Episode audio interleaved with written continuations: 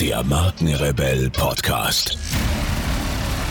Spannende Interviews, wertvolle Strategien und provokante Botschaften für Führungskräfte und Unternehmer.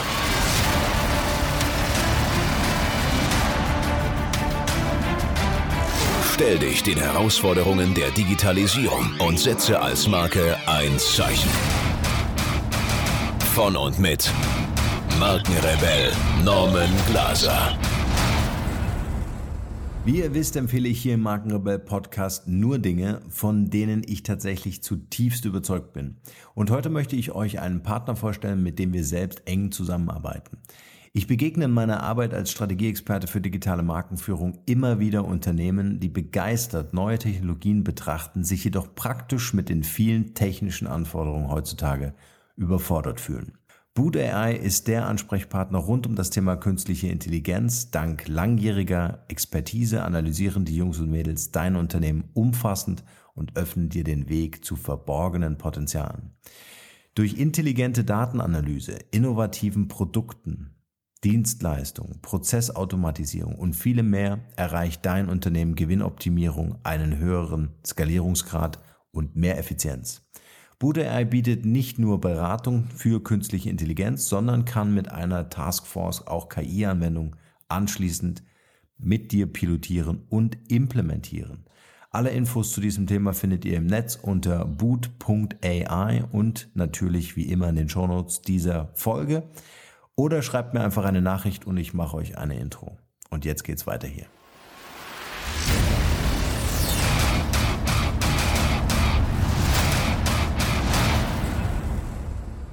Charakter des Faktors Fähigkeiten. Die klassische Nationalökonomie basiert auf der Existenz der drei Produktionsfaktoren Arbeit, Boden und Kapital, denen jeweils ein Ertragsteil zuzurechnen ist. Ziel des Managens von Unternehmen ist es, so war es jedenfalls sehr lange Zeit, die zu einer bestimmten Zeit an einem bestimmten Ort verfügbaren Produktionsfaktoren so miteinander zu kombinieren, dass dabei ein möglichst hoher Profit heraussprang. Der weise französische Ökonom Jean-Baptiste Say war sich bereits Ende des 18. Jahrhunderts darüber im Klaren, dass jedes Unternehmen ohne fähige Führung dem Bankrott geweiht sein musste. Folglich fügte er den drei klassischen Produktionsfaktoren einen vierten hinzu, die unternehmerische Tätigkeit. Damit war er seiner Zeit insofern weit voraus, als mehr als 200 Jahre später Unternehmermentalität nicht nur dem obersten Chef eines jeden Markenkonstrukts anhaften muss, sondern jedem Mitarbeiter, der innerhalb der Marke in irgendeiner Form Verantwortung trägt, und das ist heutzutage de facto jeder. Für die digitale Markenführung sind wissens- und bildungsbasierte Fähigkeiten wertvoller als Gold. Wissen, Bildung sowie kognitive, kreative und auch sozial-emotionale Fähigkeiten sind für jedes Markenkonstrukt die wichtigsten Produktionsfaktoren. Hinter dieser Aussage steckt unser Wissen darüber, dass der Anteil des Markenwerts den mit Abstand größten Teil des Unternehmenswertes ausmacht. Und sogar wenn es sich um eine kleine, noch unbekannte Marke handelt, so sind die Fähigkeiten der Mitarbeiter Keimzellen aller gegenwärtigen und zukünftigen Erfolge. Das bedeutet, dass kluges, auf Nachhaltigkeit ausgerichtetes Human Resource Management sich immer auch als Wissensmanagement begreifen sollte. Dies ist heute wichtiger denn je und es wird in Zukunft immer wichtiger werden. Was wir über das Wissen wissen müssen, ist, dass das Wissen von Mitarbeitern mindestens so sorgsam bewirtschaftet und gepflegt werden muss, wie es der Winzer mit seinen kostbarsten Reben tut. Nur Unternehmen, denen es gelingt, die Intelligenz, die kognitiven Fähigkeiten und den Bildungsdurst von Mitarbeitern in den Dienst der Marke zu stellen, werden dem zunehmenden Innovationsdruck standhalten, erfolgreich in den Märkten bestehen und sich weiterentwickeln können. Das Problem, Weder die Intelligenz noch das Wissen der Mitarbeiter taucht in der Buchführung auf. Vermutlich ist dies einer der Gründe, weshalb Wissensmanagement noch nicht überall ernst genommen wird. Dabei gehört es zu den wichtigsten und dabei günstigsten und nachhaltigsten Investitionen überhaupt. Darüber hinaus verstärken sie die ethische Ausrichtung der Marke, verbessern das Arbeitsklima und stärken das Image Arbeitgebermarke.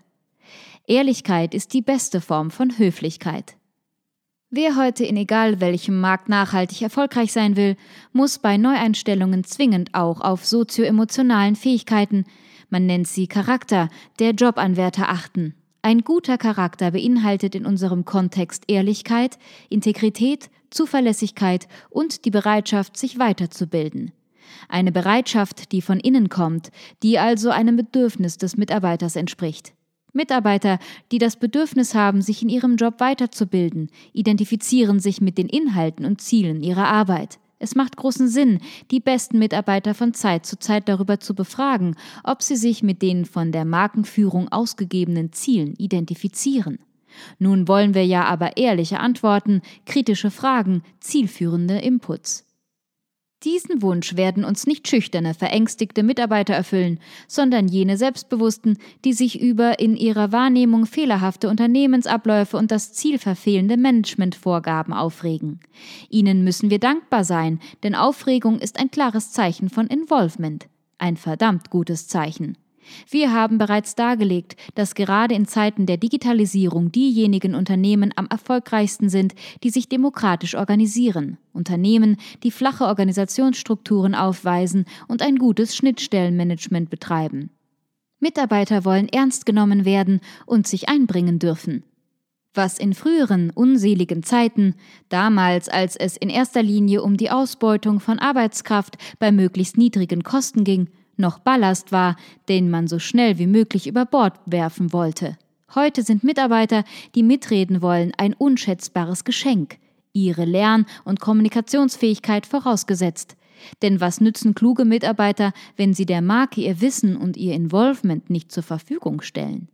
Damit sind wir bei einem Thema, das so basal wie hochinteressant ist und worüber sich viele nicht im Klaren sein dürften. Wir sind bei der Mobilität von Produktionsfaktoren, auch Faktormobilität genannt. Fähigkeiten sind mobil und volatil. Zunächst ist bemerkenswert, dabei aber logisch, dass der mobilste Faktor, das liebe Geld, sich am liebsten auf dem immobilsten Faktor niederlässt, den Immobilien. Dieser Umstand wuchs sich schon vielerorts zu wahren Katastrophen aus, zuletzt am schlimmsten in der spanischen Immobilienkrise. Schuld daran waren die sich seit der Einführung des Euro überdeutlich manifestierenden Unwuchten im euro-gemeinschaftlichen Wirtschafts- und Wettbewerbsgefüge. Der spanische Staat begünstigte damals massiv Investitionen in Immobiliengeschäfte das sich von überall her auf die unbeweglichen Werte stützende, unendlich mobile, weil per Knopfdruck um die Welt geschickte Kapital zog die relativ mobile Arbeit und weitere Investitionen an, und so herrschte in dem Land schon bald nebst Vollbeschäftigung ein sich überdehnender Bubble, der aufgrund der schlichten Knappheit an Grund und Boden früher oder später platzen musste. Das Kapital wurde abgezogen, die Preise fielen ins Bodenlose, die gehende Lehre in den Arbeitsämtern wich schlagartig volksfestmäßiger Geschäftigkeit. Was geschähe, wenn auch wissens-, bildungs- und charakterbasierte Fähigkeiten so mobil und volatil wären wie das Kapital? Nun, dank World Wide Web ist dies längst der Fall.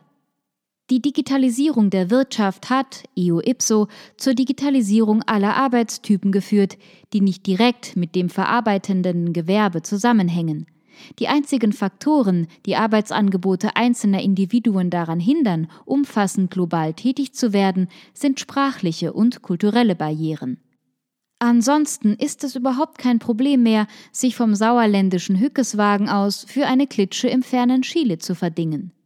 Was Gewerkschaften aus ihrer inneren Konstitution heraus als Bedrohung fehlinterpretieren, stellt für die Anbieter digitaler Dienstleistungen, mehr aber noch für Unternehmen, eine riesige Chance dar. Es bieten sich völlig neuartige Geschäftsmodelle. Die Möglichkeiten des Internet eröffnen neue, weltgesellschaftliche Handlungsebenen. Arbeit kann nun ganz anders organisiert werden als bisher. Zauberwörter der neuen digitalen Arbeit. Cloudworking und Crowdworking. Das bedeutet, dass Unternehmen im Internet, in der Cloud, in großem Stil auf eine große Menge von Arbeitskraftanbietern, die Crowd, zugreifen können. Theoretisch liegt den Unternehmen ein riesiger globaler Pool an digitaler Arbeitskraft zu Füßen. Man kann nun fallweise auswählen und Leistungen für einzelne Aufträge erwerben. Klingt erstmal gut, ist aber mit Vorsicht zu genießen. Denn alles, was über Aufgaben hinausgeht, die mit Küchenversand oder höher angesiedelt mathematisch logischem Denken gelöst werden können, erfordert, je nach Komplexität, ein Mindestmaß an kulturellem und sozialem Wissen, an Bildung und zwischenmenschlichen Skills. Je anspruchsvoller die Aufgabe, umso ratsamer die persönliche Bekanntschaft des Mitarbeiters. Das Maß der notwendigen Qualifikation entspricht der Komplexität des Jobs. Und je qualifizierter der gesuchte Mitarbeiter, umso größer die Nachfrage nach ihm. Man könnte fast sagen, der High Potential, der meine Marke wirklich weiterbringt, ist wie eine Immobilie. Er hat es nicht nötig, sich zu bewegen. In Zeiten schreienden Fachkräftemangels erfreut er sich wachsender Nachfrage. Und so steigt auch sein Preis. Ein Preis, der aber bei weitem nicht allein in Geld aufwiegbar ist. Den High Potential dürstet es nach dem Abenteuer der Verantwortung. Er will sich bemühen dürfen. Deshalb ist er ja so wertvoll. Weil Wissen und Bildung der Mühe bedarf. Weil es gut ist, gebildet zu sein und weil, wer sich bemüht, mit einiger Wahrscheinlichkeit auch einen guten Charakter hat.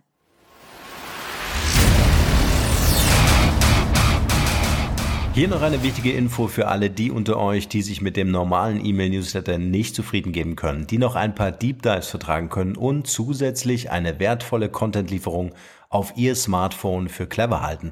Den empfehle ich unbedingt unseren neuen und vor allem kostenlosen Messenger-Service. Ganz egal, ob ihr WhatsApp, Facebook Messenger, Insta oder Telegram verwendet, wir liefern euch alle neuen Podcast-Folgen, natürlich unseren monatlichen Ratgeber als E-Book sowie weitere spannende Informationen frei Haus in eure Lieblings-App. Und das alles kostenlos und ohne Werbespam. Das verspreche ich euch.